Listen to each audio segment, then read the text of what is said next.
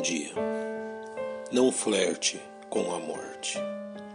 Você já percebeu quantas coisas nós meros mortais fazemos para alcançar uma vida longa de anos e próspera de realizações? Exercícios físicos, exames preventivos, alimentação balanceada e muitas outras coisas que podem ser acrescentadas a estas a fim de usufruirmos não somente de uma vida longa, mas também de uma qualidade de vida que nos faça aproveitá-la ao máximo. Faz certo o ser humano ao agir assim, pois a palavra de Deus nos adverte. Porque que é a vossa vida?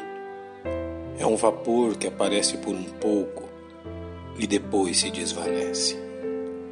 Saiba que a Bíblia nos ensina como viver longos e prazerosos anos, provando de uma vida saudável e frutífera. Como? É o que desejo lhe mostrar. O livro de Provérbios nos apresenta a sabedoria de Deus como um instrumento de bênçãos a nós. Bem-aventurado o homem que acha sabedoria e o homem que adquire conhecimento Vida longa de dias está na sua mão direita, e na esquerda riquezas e honra. Os seus caminhos são caminhos de delícias, e todas as suas veredas de paz. O capítulo 8 de Provérbios nos apresenta o caminho para que isso se torne real em nossa vida. Bem-aventurado o homem que me dá ouvidos, velando as minhas portas cada dia esperando as ombreiras da minha entrada. A imagem representada neste verso é de um aluno ansiosamente aguardando à porta da sala de aula a chegada de seu mestre. Ele não se incomoda de esperá-lo, pois sabe que a recompensa é maior que qualquer esforço que faça. Aquele que busca a sabedoria de Deus foi convencido de seu imenso valor ele fará qualquer sacrifício para obtê-la. A promessa do verso seguinte nos encoraja ainda mais, porque o que me achar, achará a vida e alcançará o favor do Senhor.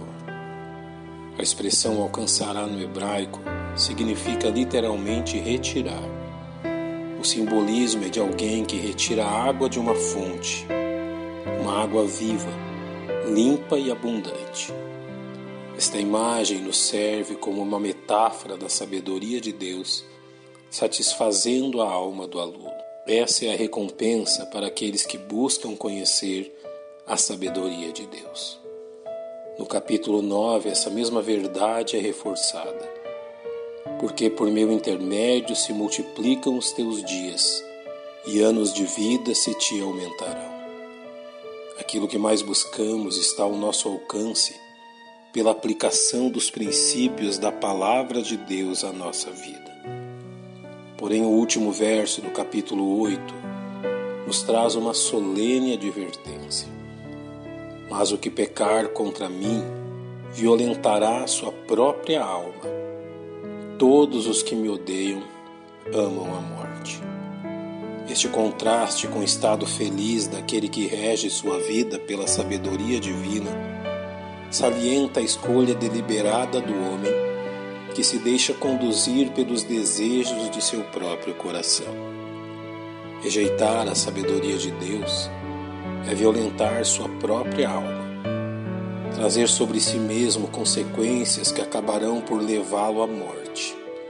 Se você odeia a sabedoria, consequentemente você ama a morte. E isso é contraditório para um ser humano. Amamos a vida, desejamos usufruir dela por muitos anos. Fazemos o que é necessário para que isso seja real.